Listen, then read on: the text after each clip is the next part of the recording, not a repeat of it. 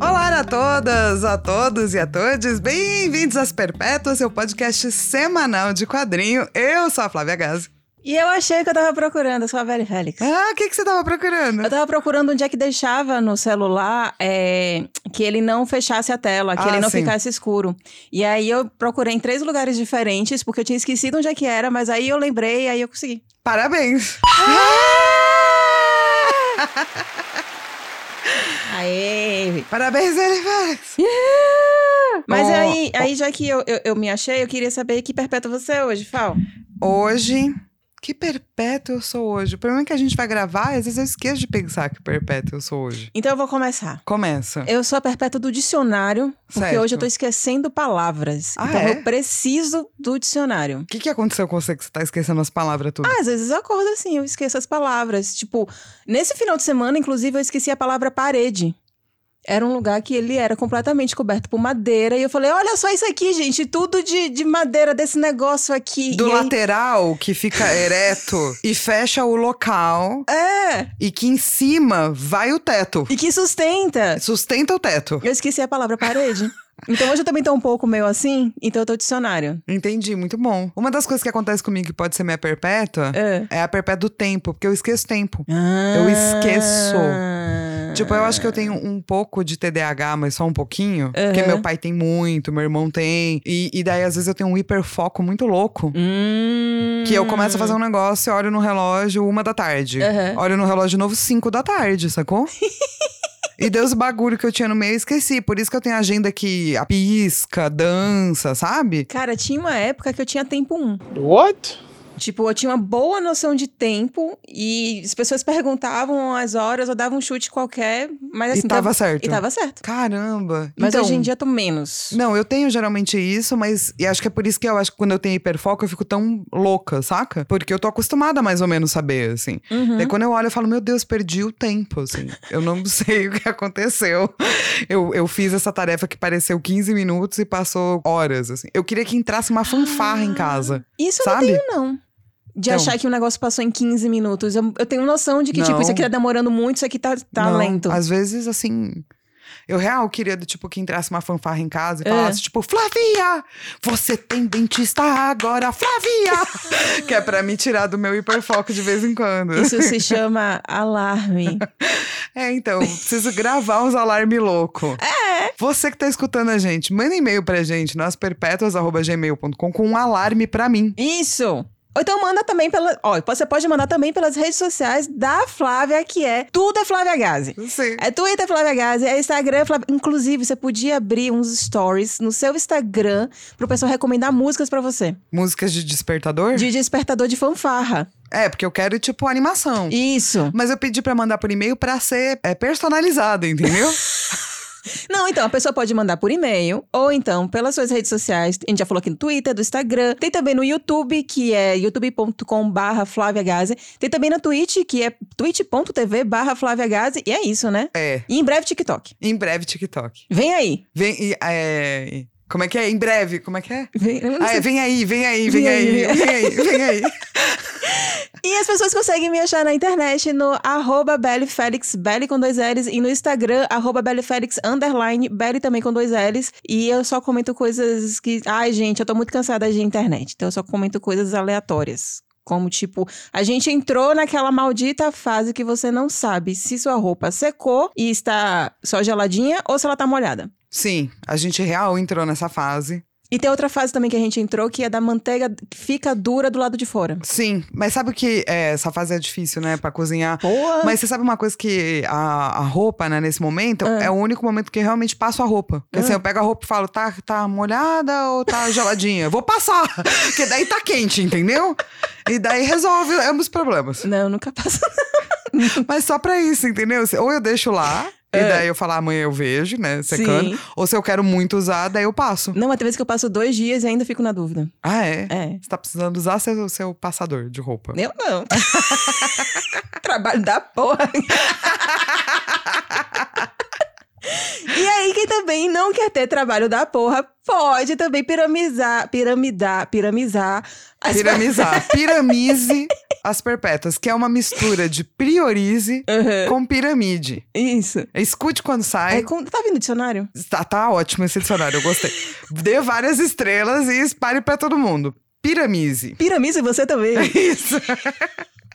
Falando então em piramizar, a gente vai ler é, alguns e-mails que o pessoal mandou pra gente. O primeiro foi do Antonioni Monte, que ele escreveu um e-mail, cara, emocionante. Muito obrigada mesmo, Tony, por você ter mandado esse e-mail pra gente. Foi bem grande, mas eu gostei da sua, na- da sua narrativa. Eu gostei de sua história, porque se eu falar narrativa, a forma me mata. Não, mas nesse caso é uma narrativa É uma mesmo. narrativa. Porque Ah, a então tá história certo. dele, né? Da vida dele.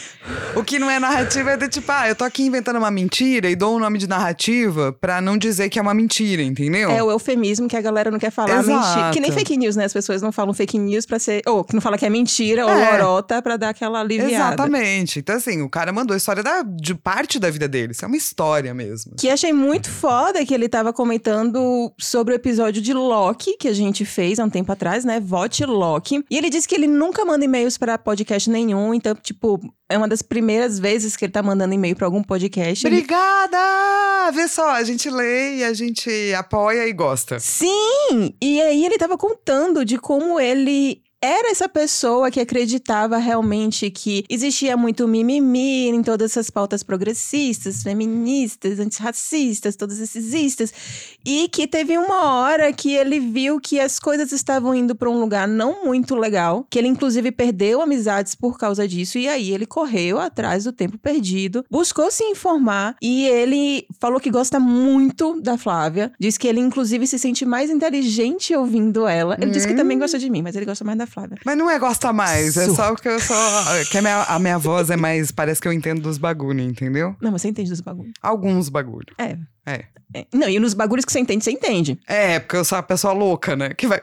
Não, é uma Tipo, É pessoa sensata que estuda aquilo que verdade. vai falar. Diferente de outras pessoas. Mas você sabe que eu acho que assim, uma pessoa que. Porque, né, ele comenta dessa passagem dele pela direita não fascista, né? Que nem toda direita é fascista, é importante lembrar isso, né? Uhum. É, nossa briga, em geral, é com a ultradireita, é, que é um movimento extremista e é um movimento realmente de retirada de direitos e de cidadania das pessoas, né? Isso aqui não é um cidadão, isso aqui é um cidadão menor. Mas eu acho que mesmo que ele não tenha se envergado por esse lado, você olhar pra si mesmo e chegar à conclusão que talvez você tenha que entender mais daquilo é, e se permitir mudar de opinião sobre qualquer coisa é um ato extremamente corajoso, Sim.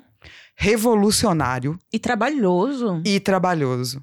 Então, eu acho que quem passa por, por isso, por qualquer coisa, sabe? Se você tinha uma opinião e você se permitiu mudar, se você tá numa briga com alguém e você se permite ouvir o outro lado de verdade, ou até mesmo politicamente, se você tá se posicionando de um jeito, mas se permite estudar para e mudar de opinião, eu acho que é uma coisa extremamente louvável, Uhum. que tem que ser comentada o quanto de coragem isso requer, sabe? Ainda mais nos Parabéns. tempos de hoje, que a gente não tem conversa, a gente não consegue ter uma discussão. Eu não lembro se eu comentei isso em, algumas per- em alguma perpétua, mas eu acho que sim, né? Essa questão de que você não, con- você não consegue discutir. E discutir, quando eu falo, é conversar mesmo. É, discutir na internet, porque as pessoas não estão. Porque não, não existe o fator humano Sim. pra existir essa conversa, pra existir essa troca. Sim. Quando você tá na internet, você tá só ali com uma tela na tua frente e com os caracteres ali, então pouco importa. É então a porque gente internet perdeu também essa coisa. Beneficia a bolha, né? Então Sim. você chega, você parte do princípio que todo mundo sabe tal coisa, porque a sua bolha está tweetando tal coisa. Mas isso não é verdade. E você já fica automaticamente agressivo. Porque como assim você não sabe? Todo mundo sabe disso. E vamos lembrar que o espaço democrático de verdade é uma assembleia. E numa assembleia, todo mundo entra com a mente aberta para mudar de opinião. E daí as coisas são debatidas, conversadas. Isso não é internet, tá, gente? Passou longe. Não, não, pelo menos não do jeito que a gente conhece as mídias sociais, como elas estão se apresentando hoje, É, a internet etc, até etc. É. Poder- é, é, a internet era realmente mais essa Era pra promessa. ser isso, né? é, É. de você estar passando, ter divulgar a informação de uma forma que é inclusive minha grande decepção e acho que é a decepção da maioria dos milênios, né? Existia essa promessa de que a internet seria, ai, você vai ter acesso à biblioteca de Alexandria na palma de sua mão. Risos, não. Então, assim, parabéns, porque é extremamente louvável. Não é fácil no, no dia de hoje você olhar para dentro de si. Primeiro, porque tá muito mais fácil de olhar para fora, né? Tem muita coisa acontecendo fora para você ter que olhar para si. E muito mais difícil ainda achar os locais certos para você conseguir se informar. Então, o processo inteiro que você passou para mim é um processo praticamente terapêutico, de reinvenção. E é terapêutico mesmo, né? Você descobrir coisas novas, assim. E ele me deu esperança, né? Porque a gente tava conversando antes que eu tô um pouco desiludida com Sim. o Brasil. E ele mostrou que, tipo, ah, dá pra, dá pra algumas pessoas buscarem mais informações em outros lugares e ver que. Mesmo Não que é não bem seja assim. simples, né? Mesmo que não É. seja um processo. Tipo, não tem um manual, sabe? Putz, não tem, né, cara? É o grande problema também das redes sociais. Enfim, a gente tá sendo esse manual de quadrinhos pra vocês, gente. E aí, o próximo e-mail é do Gustavo Vieira, que ele foi comentar sobre Paper Girls, que ele disse que tinha começado a ler no projeto do Dia dos Quadrinhos Grátis que a Devi fez. Que a Devi sempre faz, né? Só que ela tinha feito em um evento dela que aconteceu lá no MIS, no Museu de Imagem e Som, que ela distribuiu vários teasers de quadrinhos que eles estavam lançando. E aí ele foi buscar, né? Ele comprou as outras edições de, de Paper Girls, só que ele não tinha lido. Só que aí quando a gente começou a comentar, né, que a gente teve um, a gente tem um podcast sobre Paper Girls, ele correu atrás pra ler e quando ele terminou de ler, ele queria muito comentar com alguém sem dar spoilers e aí ele comentou com a gente. Então eu não sei se as perguntas que ele fez, eu vou- eu- a gente pode falar aqui nas perguntas, aqui, a gente Eu pode vou, comentar aqui. eu vou criar uma vinheta, tá? Tá. É, a vinheta vai ser. É áudio, né? Então não tem muito o que fazer, eu vou berrar spoiler. E daí eu vou te dizer quanto tempo vai ter spoiler. tá bom? Então aqui vai. um- eu vou dar quanto tempo a gente pode falar sobre esse assunto, tá bom? Fechou. E eu vou cronometrar. E Aham. daí a pessoa pode pular, Aham. se ela não quiser o spoiler, certo? Boa. Então segue a vinheta nova, que é assim. Oh! Tem spoiler! Por dois minutos. A pergunta dele foi a seguinte: a trégua na guerra do tempo realmente aconteceu sob a condição de eliminar as quatro Paper Girls com o atropelamento pelo Jeep dos Cobra Kai? Não. Pelo que eu entendi, elas só voltaram no tempo, mas elas voltaram um pouco alteradas pela Matrix. O que significa que em algum momento isso tudo vai acontecer de novo. Sim. Foi, você entendeu também? Não que necessariamente tudo vai acontecer de novo, Igual. mas, mas, mas como se existe o looping em que essas coisas continuam acontecendo, mas elas conseguem quebrar esse looping quando elas não se conhecem mais. E aí consegue ter aquele futuro em que é o passado delas. Que elas conseguem Teve uma gatinha. Que elas conseguem crescer, ter os clones dela e tudo mais. Mas eu não acho que foi, tipo, eliminando as quatro Paper Girls. É fazendo elas voltar pro, pra época delas. É, é, eu acho, que, eu acho que é isso também, mas eu acho que dá a entender que não acabou esse looping também. Fica meio em aberto. É. Que eu fico mais na questão de, tipo, existe, tá sempre acontecendo, porque não vai Sim. deixar de acontecer, mas também existe o caminho em que parou de acontecer. Sim, E teve a trégua. É. exatamente. Pronto. Tá tudo acontecendo ao mesmo tempo. É! Agora eu ao mesmo vou- Hum. tempo, tudo. A outra pergunta é se ele acha que Japo contou pra Wari que resolveu voltar para salvá-las, pagando a dívida que tinha com elas. Eu acho que não, gente. Eu, Eu, acho... acho que não também. Eu acho que a Wari tava só sendo guiada pelas, outras, pelas, pelas Paper Girls mais velhas. Sim. E não o Japo. O Japo, gente, não é tão, não é tão inteligente assim, não. Eu também não, eu não- também não acho que o Japa é tudo isso. É. Mas quisera eu ter ele ter pagado a dívida. Morreu com essa dívida Qual dívida? de, de salvar elas. Ah, sim! Ah, Morreu sim! com essa dívida. Pronto, pode explodir a bomba. Meu Deus, explodiu mesmo. E aí que então a gente vai falar aqui, agora sem spoilers, vai falar da HQ que vocês obviamente já leram o título, então vocês já sabem que a gente- hoje a gente vai falar de Scott Pilgrim contra o Mundo, volume 1, com roteiro e arte do Brian Lee O'Malley. Aqui no Brasil saiu pela editora Quadrinhos na CIA, que é um selo da é, Companhia das Letras. A edição a gente, a gente vai falhar aqui, a gente não viu. É, a tradução foi do Érico Assis, foi lançada aqui no Brasil em 2010 e originalmente saiu de 2004 a 2010. E ganhou muitos prêmios. Ganhou vários prêmios, né? Sim, Eu não me lembrava. Daí quando eu fui fazer a pesquisa, eu falei: caraca, Eu não ganhou vários lembrava. prêmios, mano. tipo, é muito importante. É, ele Scott ga- Pilgrim. ganhou uns prêmios, tipo, grandaços, assim, né, mano? Ele ganhou o prêmio Doug Wright de melhor talento emergente pelo primeiro volume de Scott Pilgrim. Foi indicado a três Harvey Awards. Em 2006, ele ganhou o Outstanding Canadian Comic Book Cartoonist é, no Joy Schuster Award. Foi indicado a Eisner. É, que mais, que mais, que mais, que mais? Muitos, muitos prêmios. Ele também foi indicado a- aqui novamente ao Harvey. Não, ao... ele é venceu o Harvey, mas assim, é porque a gente Ah, vai ele venceu, falar de- do, verdade. do volume 1 e 2, né, original. Isso. E, e daí tem alguns prêmios que ele ganhou depois desse volume 1 e 2, mas estão constados aqui. É. Tipo, depois desse volume 1 e 2, ele ainda ganhou Harvey Awards, ganhou O Eisner. o Eisner Melhor publicação de humor. e foi parar no Entertainment Weekly. Então quebrou a barreira aí também dos prêmios só dedicados ao nicho, né, de HQ. Muito fancy. Muito fancy. I'm so Fancy. fancy.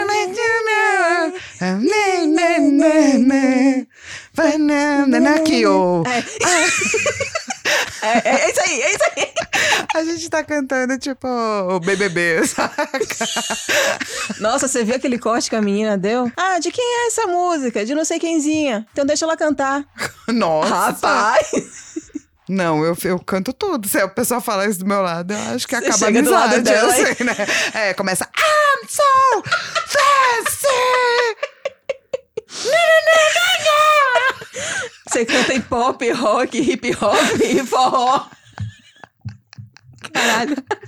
A pessoa, Isso é arrepender eu sou muito infantil, entendeu? Não pode falar essas coisas pra mim que eu respondo de um jeito infantil. E desnecessário, porra. Então deixa ela cantar. Caralho. Pô, que braveza. Resumindo, para quem não conhece, então, Scott Pilgrim, ele é esse ser que é super feliz com a vidinha dele, super comum, um típico canadense, né, cara? É a pessoa que pede desculpas por atravessar a rua, Tá de boa, super de boa, não tem problema na vida, não tem guerra, não tem nada. não tem emprego e tá tudo certo. Pois é, porque o governo tá ali bancando ele, afinal Sim. de contas, né? E aí, aos 20 e poucos anos, é, ele, levemente excêntrico, ele divide os dias entre o ócio do desemprego voluntário e os ensaios de sua banda de rock, a improvável Sex Bomb. É Bomb? Bomb? Bobombe. Bobomb. Eu, go- eu gosto de ler Bobomb. Bobombe. É verdade, é Bobomb. Sua namorada, que é uma chinesa de nome Naive Shao, na verdade ela é meio chinesa, meio canadense. é, tem 17 anos e o relacionamento casto, né? Ai, uma vez. Ela pegou na minha mão. Gente, isso parece relacionamento de K-drama. Sim. É, afora as, uma pre- as preocupações dele, dos amigos, quanto à intenção do nosso, do nosso herói, né? Com essa garota nova, afinal de contas, ele tem 23 e ela tem 17. A rotina de videogames e indolência, no entanto, está prestes a sofrer um abalo sísmico. E o nome dela é Ramona Flowers, que é uma estadunidense recém-chegada ao Canadá, única entregadora na Amazon da região. Então Isso vamos- é muito importante, é o fato dela ser a única entregadora na É, Amazon. porque isso é ela, né? Vamos lá. Primeiro, pra você saber que a companhia, né, das letras, quadrinhos na CIA, lançou toda a obra completa Em preto e branco. do Scott Pilgrim e eles juntaram os volumes. Então, o primeiro volume é volume 1 e 2 lá fora. O segundo volume aqui é o 3 e o 4. E o último volume é o 5 e o 6. Isso. Na Amazon, contudo, o gringo está de graça Uhum. no, Hum, no Kingdom Unlimited. Isso. É, e é, tem cor. É, porque primeiro ele lançou o preto e branco, porque a gente tem que lembrar que Scott Pilgrim é um HQ independente. Independente é fudido, gente. Independente imprime na impressora de casa, pega os grampinhos ali. Mentira, ele não foi assim que ele fez. Mas enfim, ele lançou de uma forma independente, sem cores, e aí depois, eu imagino que talvez com sucesso, eu não sei. Ele veio a colorir, que até. Tem até o nomezinho da pessoa aqui. Não, não tem aqui o nomezinho da pessoa, não, gente. Depois a gente fala o nomezinho do, do, do colorista. Exato. A gente, a gente coloca A gente coloca. no site asperpetuas.podbean.com. Vou- E assim, é uma HQ sobre amorzinho. É sobre amorzinho? É também sobre amorzinho, o que eu acho muito legal, porque é uma HQ de 2004. Já achei o nome do colorista. Boa. É Nathan Fairbear. Fairbarn. Fe- Nathan Fairbarn. Fairbarn. Esse é o nome dele, não posso fazer nada a respeito. Mas. Fair Bairne. Fair Bairne. Mas, é, eu gosto porque, assim, 2004, a gente não tava no ápice da discussão da masculinidade tóxica, sacou? E aí vem esse brozinho do Canadá e faz uma historinha de amor, do jeito dele, mas é uma historinha de amor. Uhum. E eu acho muito fofo, porque não é tipo um mangá para meninas, sabe? Não é Sim. uma coisa segmentada Uhum. para meninas, é uma coisa segmentada para meninos. Sim. E é uma HQ de amorzinho. E daí eu gosto muito, entendeu? Porque eu acho interessantíssimo que esse é o ponto de vista dele em 2004. Ah, em 2004 a gente, vamos lá, a gente tava já nesse caminho. É, Eu go- não gosto de falar o termo progressista, porque eu acho que realmente na internet já terminou ganhando um... Não é nem progressista, peso. né? É um termo de, tipo, pra mim, de olhar pra pessoas humanas, ver quais são os problemas que tá acontecendo com os humanos e falar, vamos olhar pros problemas. não, mas veja, termina sendo progressista porque nos quadrinhos dos anos 1990, o que é que a gente tinha? Sim, A gente tinha mulheres de 2 metros de perna, sim. 5 Numas litros, poses. cinco litros de, de silicone em cada teta. Sim, Os caras também, né, tipo um pombos. sim. Então, em- quando você chega em 2004 e você vê um traço diferente, meio cartoonizado, ganhando essa notoriedade, não aqui ainda no Brasil, Mas lá fora, né? Mas Vamos lá lembrar fora. que logo no primeiro ano, né? 2005, o ano seguinte, ele já tava ganhando prêmio. então termino considerando progressista. Sim, sim. E eu acho que, tipo, é muito legal ver o ponto de vista de um cara pra história de amorzinho. Sim. Né? Mas aí eu acho que tem muito. Adolescente. Tem muito do background dele. Acho que tem muito do background. Do fato dele gostar tanto de rock independente canadense, de bandas de mulheres. Sim. Não de bandas de, de homem. Do fato também dele gostar muito de, de mangá, dele ter toda essa coisa da cultura pop, e talvez dele ser canadense. Sim. Que ele é meio leve, né? É, e, eu- e assim, tipo, pra mim, é, é, é- é claro que a gente precisa chegar até o final, né, Pra falar da jornada inteira de amor. Uhum. Mas, como a gente já leu até o final, a gente só não vai comentar até o final, é realmente uma jornada de amor e autoconhecimento. Sim. E eu acho que é uma coisa que talvez não fosse permitida pra um cara falar num quadrinho, sei lá, em 90, 80. E ganhar essa notoriedade que ele ganhou, entendeu? Talvez ele ficasse pra sempre do tipo, ah, aquele cara estranho ali. É, não, com certeza. Ainda mais se a gente pensar que o independente, muitas vezes, ele, gosta, ele gostava mais de chocar, né? Sim. Então ele fez mais esse independente slice of life barra romancezinho. Então Sim. é, é, é algo. É foi- foi uma- diferente, diferente, né? Pra é diferente. época é totalmente diferente. E eu gosto.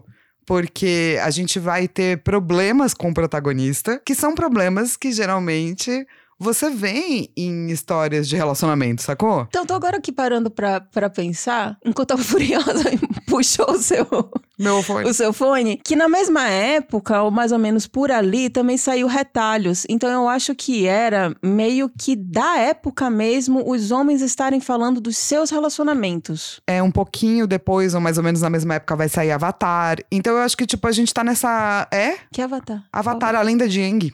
Não, bem depois, não? Não. O desenho? Não. Peraí, vamos ver.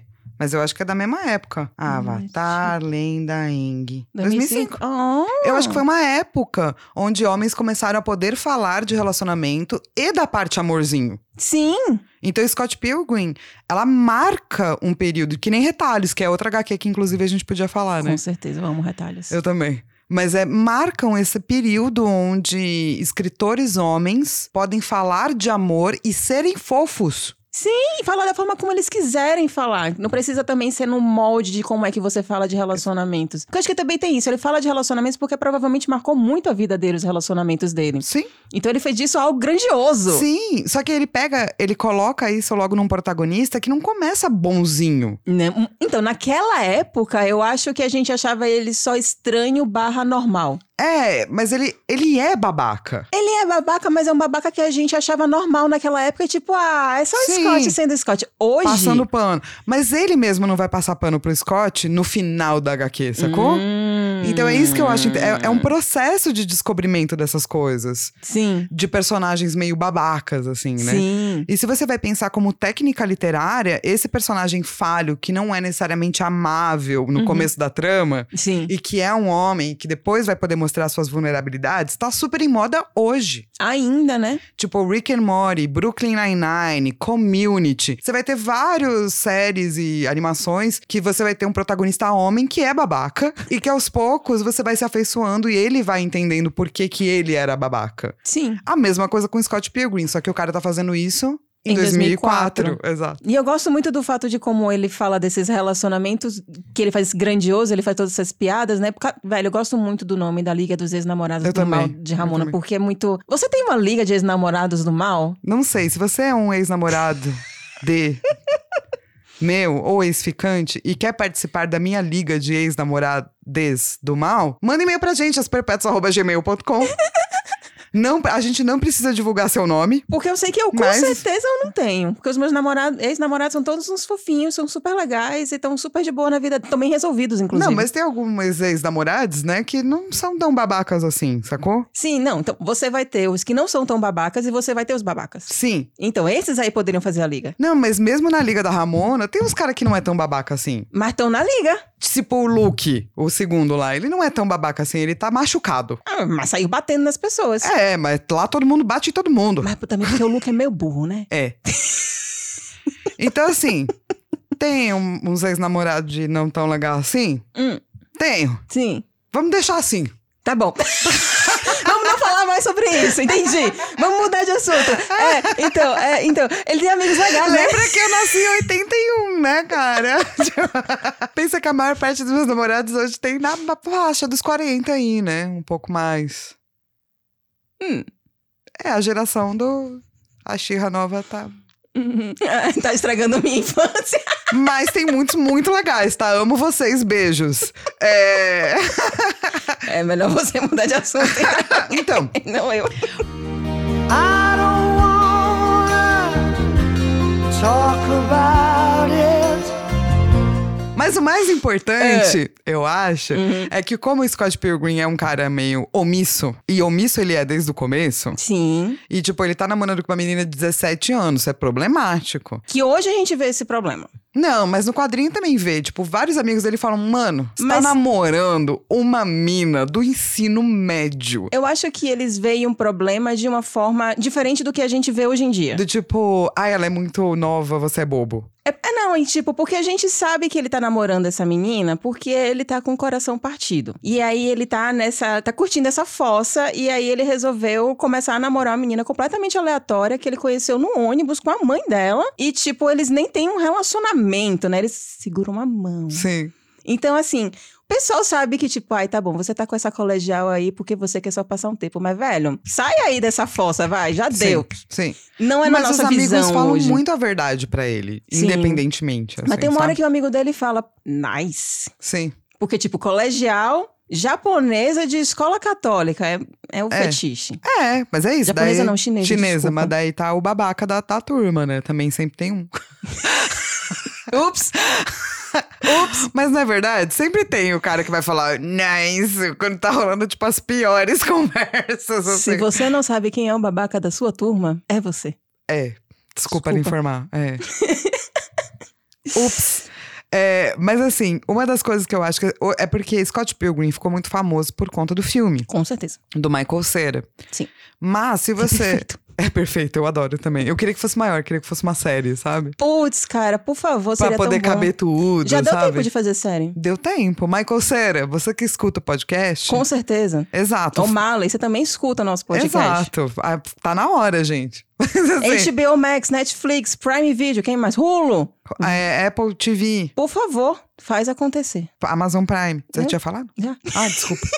Mas, eu assim, fiquei em dúvida. Você tinha falado ou não? Eu falei, deixa eu falar, porque melhor falar duas vezes que não falar nenhuma. Com certeza. É, Mas assim, uma das coisas que eu gosto bastante é porque se você não conhece a trama, a Aham. hora que vem a batalha, Aham. ela vem de um jeito muito brusco. Aham. Porque parece que você tá lendo uma HQ sobre romancezinho e de repente, no meio do nada, começa tipo uma boss fight de videogame épica com todo mundo versus todo mundo, sacou? Num- Bem Power Ranger. Isso! E você fala, tipo, hã?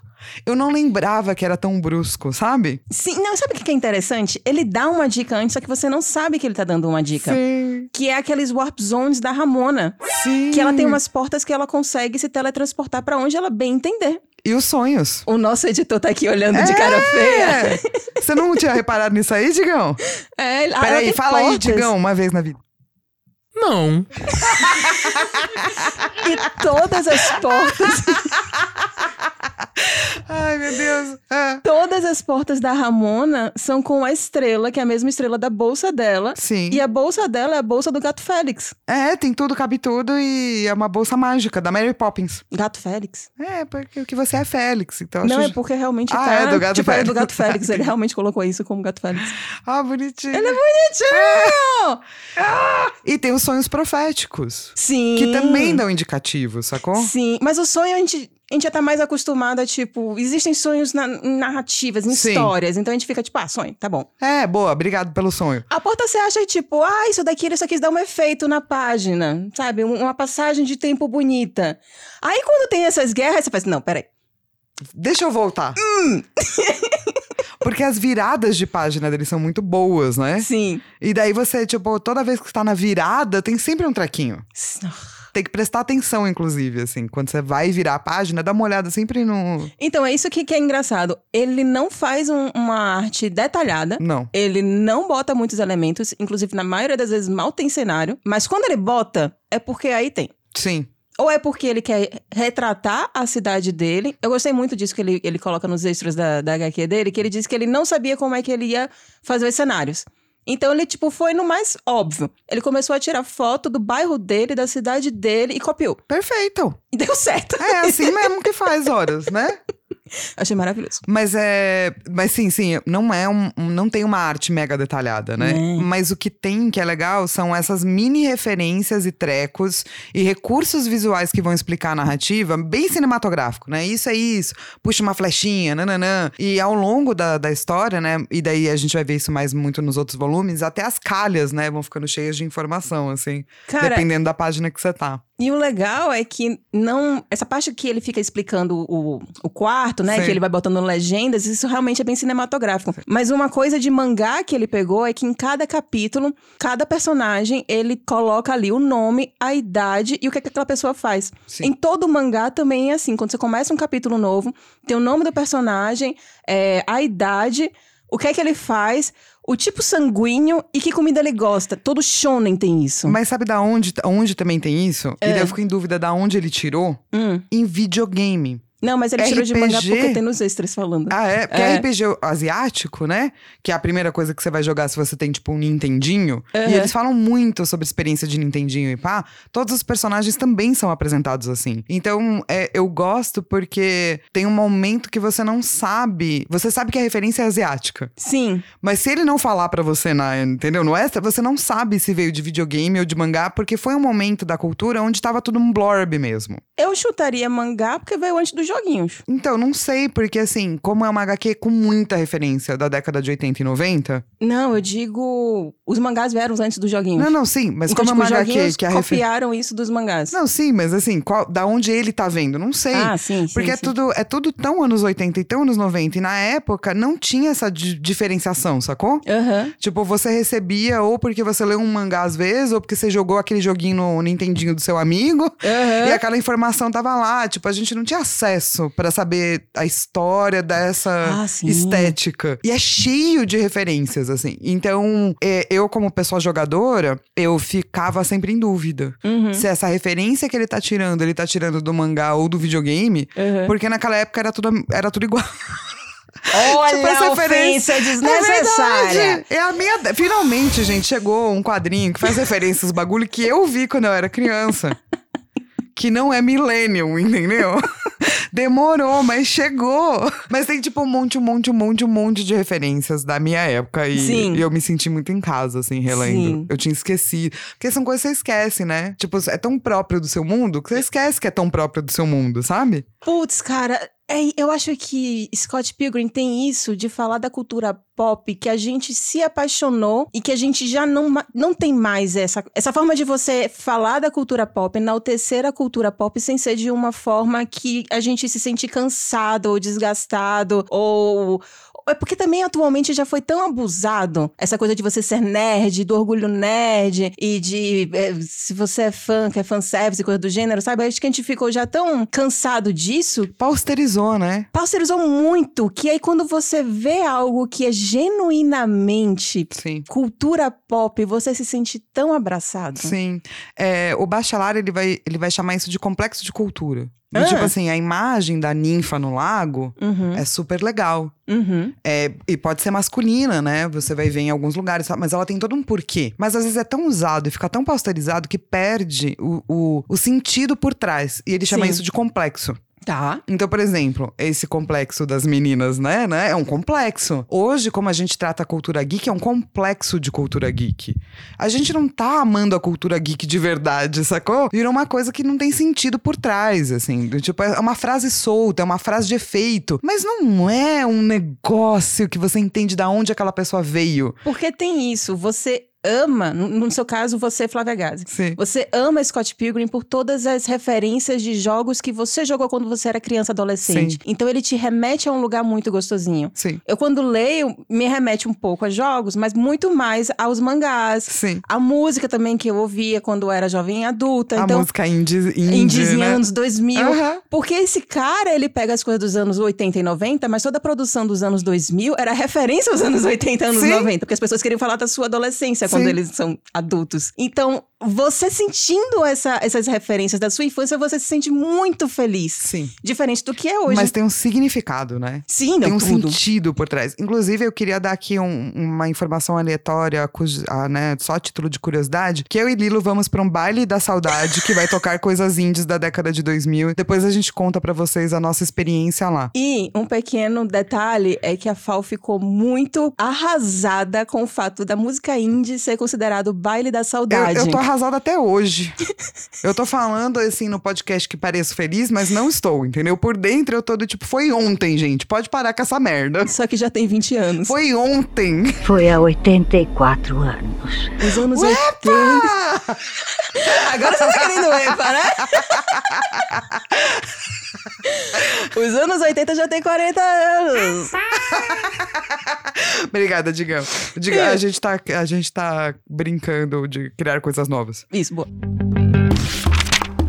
Mas enfim, Uhum. vai ter muito muita referência também a quadrinho antigo, mangá antigo, tudo que é basicamente anos 80, 90. Então, o, o que eu amei muito é o fato dele chegar e falar assim: eu tive. é, duas. é, Eu tenho duas fontes. Uma é mangá e outra. E mangá shonen, porque ele fala de Dragon Ball, ele fala lá de algum outro. E de joguinhos. Sim. E aí ele cita os joguinhos. Aí eu fiquei tipo: caralho, como esse cara conseguiu misturar tudo Sim. de uma forma tão natural e tão louca. Sim. A gente vai pra um negócio que é uma coisa que é muito comum em videogame, que foi depois que inventaram os primeiros gêneros de jogo, a, a nova leva foi a- o mashup. E daí, quando chegou nesse momento, só tinha como fazer mashup. Do tipo, se eu juntar isso com isso, o que que deu? E isso é uma técnica literária, inclusive. Tipo, assim. Capcom versus Street Fighter. Isso! Ah. Ou do tipo assim, ah, se eu juntar horror Hum, com um labirinto, Gêneros mesmo. que gênero eu crio? Se eu juntar beat 'em up com, sabe, que gênero eu crio? E daí foram criando vários gêneros loucos, assim, ou então jogos muito interessantes, tipo, sei lá, simulação de alfândega, sacou? que é muito bom, inclusive. Jesus. É, se você souber qual é o jogo que é com simulação de alfândega, manda e-mail pra mim no é, asperpetos.gmail.com. Mas enfim. E eu gosto muito que ele tem essa, essa mentalidade, né? Que ele fala assim: deixa eu fazer um mashup aqui. Botar as comédias, uns romance, uns mangá, ou as referências de joguinho, as coisas que eu gosto de quadrinho antigo, colocar um easter egg aqui do, do X-Men, o que que vai dar? E daí saiu isso aí. Tipo, uma hora é X-Men, outra hora é Mario. É, Uma hora é mangá, outra hora é. é- Nossa, eu ia falar Bomberman. Se bem que eles jogam muito Bomberman também, Jogam. né? Eu ia falar de, do- daquele azulzinho. Ultra... Não é Ultraman, esqueci. o Mega nome. Man. Mega. Nossa, não tem muito Man. tem muito bem. Mas Ultraman é do. É, não tem nada a ver. É, é outra, mas tá tudo certo. Tá tudo certo. E essa, essa cultura de easter egg é, É. uma cultura que surgiu no videogame. Sim! Por quê? Porque, assim, na época que tava é, o, o primeiro jogo de é, meio que labirinto, meio que, né? Aham. É, que tinha uma coisa meio medieval, que foi o Adventure, que ele nasce- saiu em 79 pra Atari. O criador não. Ele queria colocar o nome dele no jogo, Você no tem crédito. 40 anos. Ontem. É, ele queria colocar o nome dele no jogo. Mas não podia. Tipo, a empresa que ia publicar não queria deixar, entendeu? Mas ele queria botar onde? Ele queria só botar Ah! no final do tipo. Ah, isso! É, ele queria pôr o nome dele no jogo. Eu fiz esse joguinho aqui. Mas a publicadora não queria deixar, né? Conta as más línguas, né? Porque Uh, fofo- fofoca, fofoca. Ah, o que a gente sabe que o fato é, ele criou uma, uma coisinha que você tinha que ir pra lá, tinha que ir pra cá, fazia uns trequinhos e pá, e aparecia o nome dele. Ah. Então ele inseriu o nome dele no jogo. ah. E virou easter egg exatamente porque tem uma caça, né? Você tem que caçar os ovos de Páscoa que estão escondidos pelo jogo, assim. E se você pegar, Scott Pilgrim vai pegar isso aí e vai fazer a enésima potência. Porra! Porque quase toda a página tem um easter egg. Sim, É só você caçar, sabe? sim. Tem até um livro que chama Jogador Número 1, Aham. que ele vai contar essa história do easter egg e ele vai basear o mundo inteiro dele em easter eggs. é, e é escrito por um game designer. É a história, tipo, de um- uma galera que, Hum. sei lá, o mundo ficou todo verticalizado, tipo, trailer em cima de trailer, sabe? Uhum. Porque não tem mais espaço e as pessoas vivem dentro desse mundo virtual, que lá tem tudo, tem jogo, tem isso, tem aquilo, tem educação, tem. E o cara, um dos caras que fez morre, e ele não tem família. Então ele faz uma caça ao tesouro pra fortuna dele, Ah. dentro dos joguinhos desse mundo. Ah. E então, se você curte essa coisa, tipo, ah, a cultura da década de 1980 e pá e pá, esse é um livro muito legal que reflete tudo isso. Também escrito por um game designer, tipo, uma pessoa que amava muito joguinho, que fazia joguinho. Então tem esse pensamento, sabe? Eu sou muito a milênio do mal. É. Porque tem a milênio. Tem o milênio que, tipo, só vai curtir lá as coisas tudo, ainda mais que a cultura nerd ficou muito popular. E tem aquele milênio que não consome aquilo que está na moda. Ah, sei, do tipo, ah, não, isso aí tá muito mainstream. Eu, infelizmente... Chama hipster, né? fu- É porque o hipster before it was cool. Ele já consumia aquilo ali antes de, tipo, seria a pessoa que Sim, mas é leu- que quando chega no mainstream, daí já não tá mais consumindo, porque já acha bobo. É, mas aí, tipo, eu sou a milênio que nem vai Nem isso. começar a co- a consumir, porque, tipo, ah, isso aqui tá muito na moda, vou ver o que, é que tá no underground. Aí eu nunca parei pra ler jogador número um, não. É legal, é, eu tive a felicidade de fazer a revisão técnica. Então, todas aquelas referências dos anos 80 que estão escritas lá, e pá, e pá, na época a editora me contratou pra ajudar eles a traduzir essas referências. Então, Valeu, editora, você tem que contratar exatamente essas pessoas. exatamente, contratem. Por favor. É. Pessoas que entendem do que estão falando. E tem inclusive acorde de música, né? É, então, né, não sei se na versão preto e branco também vai ter, mas na nossa versão que a gente lê na colorida, é, todas as musiquinhas que ele vai cantando tem lá, os acordes, ele já fala: olha, essa música é muito simples, tem três acordes, toquem.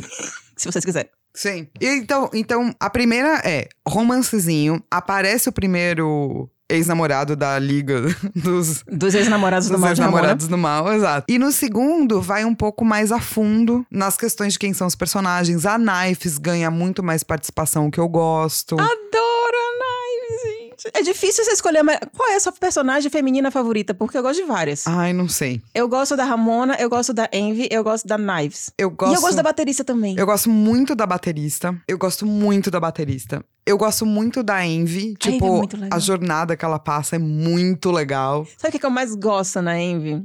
É, que ela termina me lembrando a, a cantora. Não é a referência que ele pegou, mas me lembra a cantora principal do Tripness. Porque logo quando começa, ele mostra o. o tá lá o ônibus, aí tem a propaganda dessa banda, Tripness, que é uma banda que existe em Nana. E, só que, tipo, essa- a Envy, ela é baseada na vocalista de. é, Metric e também na, em Evangelion, na menina chata, que agora eu esqueci o nome dela. Dicionário, como é que é mesmo o nome dela? A menina chata, que não é a Ray. Azuka, obrigada, voz de Deus. Que ele que ela baseou o cabelo na Azuka. Só que ela me lembra também a, a, a, a, a vocalista do Tripness. Então, eu- ela Eu- me eu- a gostou. hora- a hora que você falou, É. eu fiquei do tipo, da onde eu conheço isso? Da onde eu conheço isso? A hora que você falou, Nana, eu vi, a- sabe? E faz todo sentido. Faz todo sentido. Por- É muito parecido. Porque é meu passivo agressiva Sim, e que pega um menino menor de idade também. sim. Mas, cara, é muito louco, porque nesse começo, tipo, eu já acho que o 2 já fica muito interessante. Sim, Já dá uma abertura de mundo. sim. Mesmo porque a briga com o Luke, que é o segundo ex-namorado, é muito interessante, é muito Sim. legal. É toda baseada em Tony Hawk Pro Skater. É, Tem um easter egg também sobre isso. Tem, tem.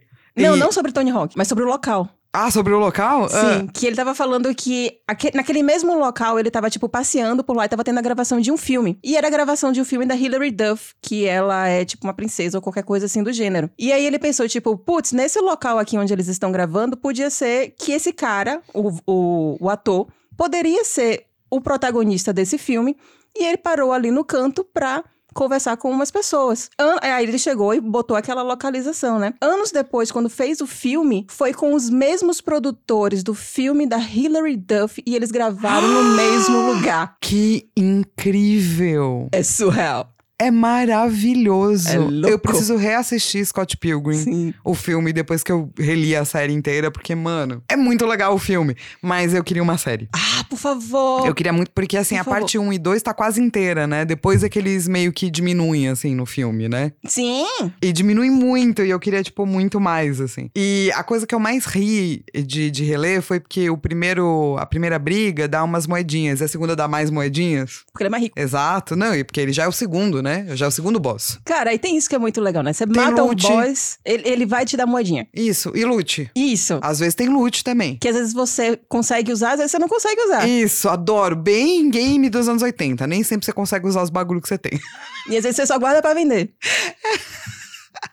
E é bem nesse momento também que a gente começa a ver a vulnerabilidade dos personagens. Que você vê que o Scott, ele, con- ele tem esse papo com, com o cara ali Sim. pra entender o que é que tá acontecendo. E ele é mó legal. Sim! Ele é mó fofo. É burro. mas é fofo. É, é fofo. É, é, é. Melhor um ex-namorado fofo. Mas É burro. Exato. Do que o ex-namorado, tipo. Escroto inteligente, com certeza. Exatamente. Nossa, nossa, nossa. Mas, Dei Mas, de enfim, enfim, agora aqui. Eu É. gosto muito que eles juntaram um e o dois, é, já que eles iam juntar, sabe? Porque eu acho que o dois ele dá uma abertura muito maior pra HQ. E, e tem um prelúdio de futuro, né? Um prenúncio. Muito mais interessante, assim, do que só o primeiro. Porque o primeiro, ele é muito o impacto, né, da, da Batalha de Boss, assim. E o segundo já é, tipo, um prenúncio de complexidade de personagem, sabe? Co- né, então, acho que talvez a gente pensando num- num videogame, é, o primeiro seria o cenário. Isso. Qual é o, o que é que acontece, qual é o background, quem são os personagens e como é que, como é que funciona a lutinha. Isso. Aí chega no segundo, tipo, ah, vamos conhecer um pouco mais aqui os personagens. Por que que o Scott é desse jeito? Por que que a Ramona é daquele jeito? Por que que ela tem esses ex-namorados? O que que esses ex-namorados estão fazendo, estão pensando? Tudo é uma conversa. Você conhece a Envy, que é a ex-namorada do, do Scott. Por que que... Como ela se tornou essa cantora frontwoman foda que as pessoas desmaiam quando ela passa? E que por ela- que que antes ela namorava o Scott, né, cara? Né? Que é sempre uma pergunta que eu faço quando alguém muito incrível namora o Scott. A própria Ramona. A própria baterista também, né? Acho que ela É. se pergunta. A- a- mas é por isso que eu gosto tanto da baterista. Ela pelo menos é a única que se pergunta. que gostaria que as pessoas esquecessem, inclusive. e a gente tá aqui lembrando? Você namorou o Scott. Exato. v- Foi breve, mas aconteceu. E é muito bom como eles começam a namorar, né? Porque também é uma luta. É. Será que esse cara, velho, imagina que todo relacionamento pra você começar é uma luta? Ah, talvez essa foi a experiência dele, assim, né? Caralho. Tipo, ele não teve um, um começo só de boa, assim. Naquela, na- até então, é, né? até então, exato. Ou então ele teve uma ruim e ele resolveu fazer uma história de tudo, é assim. Ou foi a única que ele teve, né? Ele fez, meu Deus, essa vai ser minha vida! Tipo o Scott com o corte de cabelo dele, saca? Cortou uma vez, deu merda. Com certeza todo corte de cabelo vai ser horrível. Aos 20 anos. E as falas, né? São muito boas, né? Então, é isso que é, é- é algo meio interessante, que é algo meio pegada sitcom. Sim. Que você começa uma conversa que tem um sentido e de repente faz um comentário completamente aleatório e a pessoa segue a sua aleatoriedade. Sim. E aí aquilo ali faz algum sentido, mas não era sobre isso que vocês estavam falando. E aí a vida segue. Sim. Próximo capítulo. E tem várias conversas assim que eu amo de paixão, assim. Mas a, a minhas favoritas é quando ele quebra a quarta parede. Que ele chega e fala s- que alguém tá perguntando alguma coisa pra pra ele, tipo, ah, como é que não sei o que lá aconteceu? Ele fez, porra, cara, lê o livro. Lê o livro, mano. Lê o livro é muito bom, Lê o né, livro, mano? véi. Lê o livro. Você tá aqui, pelo menos lê o livro, né? Ó, Ó. mas eu vou dizer uma coisa assim. Hum. Eu acho Hum, que a adição de cor é muito importante pra você entender a narrativa. pra entender? Eu acho. Ah, Primeiro porque o cabelo da Ramona, Ah, tá, verdade. que já é uma coisa muito importante e significante. Bem e anime. depois, a arte, ela é muito cartunesca. É Uhum. fácil de você confundir personagens se você tá só passando o olho. Ah. A cor não deixa você fazer isso, entendeu? Eu não li preto e branco, então não, não sabia. Geralmente eu gosto muito de arte preto e branco. Você gosta, né? Eu- nossa, geralmente os artistas destroem no preto e branco. Mas existem aquelas exceções, e uma delas realmente é o, é o Scott. Agora ele, eu não, entendi. ele não arrasa no preto e branco. Não, tá lá. O argumento que você falou do Ramona, pra mim, já matou, porque ele, ele tinha pensado mesmo nessa coisa anime, Tinha. que ele não consegue fazer no preto e branco. Não. Que ele conseguiu fazer no filme, depois ele conseguiu fazer no colorido, e ele conseguiu fazer no joguinho. Exato. Então eu acho que a cor precisava sair com cor. Uhum, uhum. uhum. Quadrinhos nascia. Eu sei que você escuta nós. Manda aí com cor, que nós, nós pede pra todo mundo comprar de novo. Ai, meu Deus do céu. Porque eu acho que faz falta, sabe? É um relevo necessário. Ca- É, eu, eu- eu- é, eu vou ser, eu vou ser suspeita, eu também gostei bastante. E uma outra coisa que também que eu acho legal que ele usa, novamente puxando pra essa questão do- dos mangás, é quando ele usa a retícula. Que aí ele coloca ali uma determinada textura numa determinada roupa, e que isso é muito usado em mangá, e dá um choque quando você vê isso. Porque você tá tão acostumado com aquelas cores chapadas, quando você vê uma retícula, você fica, ai, que bonito aqui, ele trabalhou mais. E ajuda. Isso ajuda a distinguir personagem, pá. Hum. Então eu acho que é- a retícula é sempre legal, assim. Pra, pra quando você tem histórias muito longas e preto e branco com muitos personagens. Porque às vezes ele tem sete, oito personagens numa cena. Uma dúvida que eu tenho é: você considera Scott Pilgrim uma leitura jovem, atual? Cara, não sei, porque eu não sou nem jovem nem atual. Bingo! Essa é a verdade. Hum, porque. Mas eu achei um site Ah. que são de crianças Ah, até 12, 13 anos aham. fazendo review de Scott Pilgrim. Gente. Porque eu queria. Eu tava com essa mesma pergunta. Sim. E a maior parte delas acha atual. Não atual, mas acha Ah. jovem, acha divertido.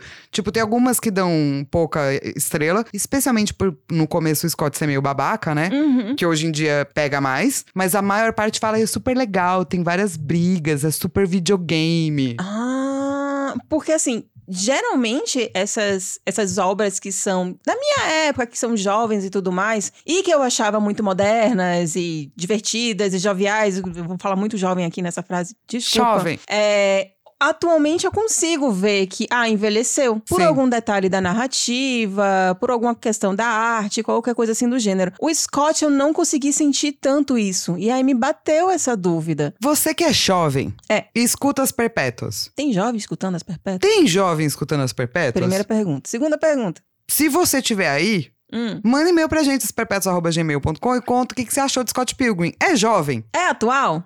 né? Você ainda. Ou você fala, nossa, legal, mas é meio velho. É, vintage. É. é. Scott Pilgrim, jo jovem ou vintage? Conta pra gente. E aí eu tenho uma outra pergunta- pergunta que é o seguinte. Eu sei que saiu um joguinho. Sim. Na época que anunciaram, eu surtei, eu queria muito jogar. Eu acho que foi do Xbox 360 que anunciaram. Não sei se saiu no Saiu. Xbox 360. Saiu, né? saiu. Tá. Você jogou? Joguei. E aí? É legal, é beat 'em up. Ah! Então tem tudo a ver, assim, sabe? Sim. É, obviamente, eu gostaria de um mashup maior. Eu queria a parte romancinho. Ah! Que você pudesse, tipo, fazer escolhas do que o Scott vai falar, entendeu? Tipo meu RPG. É. Meio tipo novela visual, assim, sabe? Aham, aham. E a parte briguinha. Ah. Mas ele é mais focado na parte briguinha. Mas eu acho que, tipo, pro lançamento da época, assim, se você não pode fazer tudo e ainda mais joga com escolha, que é difícil mesmo, melhor manter naquilo que escolher um e vai, sabe? Ah, sim. Então eles escolheram o beat 'em up, mas é bem legal. Eu gostei, é bem divertido. Ah. Então aí a pessoa pode consumir. Olha que interessante, né? Termina sendo uma obra realmente multi... Multimídia. multimídia. Ela tem o. Você tem os filmes, você tem o quadrinho, você tem o. Game. o game e você tem as músicas, porque tem isso também, né? Sim. É, Scott Pilgrim vem de uma banda chamada Plumtree, que é uma banda canadense de meninas que o O'Malley gostava muito de ouvir, que acabou. Mas ele ficou pensando, quem é esse Scott Pilgrim que elas ficam cantando? E aí ele resolveu escrever. Louco. Muito bom. O Mali seria ele ou Scott Pilgrim, a Knives, ou uma mistura de ambos? Ou tudo. tudo. Mas me diz aí, o que é que você ama em Scott Pilgrim? Cara, eu amo que tem um monte de coisa de joguinho muito boba. Tem umas batalhas no meio que você não espera. E quando você espera batalha, não tem, sabe? Uhum, Que o Luke eu tava esperando a mega batalha. Não tem. uhum. É muito espertinho, sabe? Eu gosto que ele tá sempre é, brincando com as suas expectativas. E ao mesmo tempo eu gosto muito que é uma história de amorzinho. escrita por um carinha, sabe? Que é que você ama? Eu amo é, o jeito dele contar essa história, porque é tão, so- é tão slice of life, é tão amorzinho, é tão tipo sobre nada, e aqui eu fiz aspasinhas assim no coração, não no coração, no dedinho, que eh, o fato dele conseguir contar de uma forma tão gostosa que você quer ler tudo, sentar e ler tudo, é, eu acho assim que não é todo roteirista que consegue, não é todo Sim. quadrinista que consegue fazer isso. Então, Ainda eu mais com essa gosto- quantidade de página, né? É Nossa, muita página. É muita página. Então, assim, eu gosto muito disso em Scott Pilgrim. Porque aí também termina. Aí, nesse bolo todo, a gente termina também colocando a questão de ter todas essas referências, de me remeter a um lugar de conforto, de amorzinho, tem todas essas coisas. E Então- qual nota você dá? A minha nota. Hum, não, a gente combinou que a gente não ia dar uma nota nesta edição. Aham! Ah, dessa vez a gente vai mudar as coisas. É, em vez da gente dar uma nota, a gente vai falar quantas moedas equivale Scott Pilgrim e qual é o loot dele. Sim. Então, quantas moedas você dá e qual é o loot que ele dá pra você? Eu dou um baúzinho de moedas. Oh, Que quando levanta faz dom, dom, dom, dom, dom, dom. Caralho, é muita. E o loot dele É. é uma espadinha que sai do meu coraçãozinho, entendeu? e daí me deixa preparada pra lutinha. Hum, me deixou agora numa situação extremamente complicada. Por quê? Porque vai ser difícil bater isso daí, né? Vamos lá. Ou pelo menos ficar à altura disso daí, Imagina. né? Mas eu imaginei mais o. Em termos de moedinha, imagino mais aqueles saquinhos de moeda, Que fazem tipo. ploft. É, e que aí fica caindo assim, moedinhas. Porque é muito. Nossa, é muito, muito Scott Pilgrim. E o loot dele. O loot. O loot de Scott. Ah, o, o loot de Scott Pilgrim vai ser tipo um videogame, vários quadrinhos e um Discman. Discman Discman. especificamente. Eu gostei muito do Disque Man.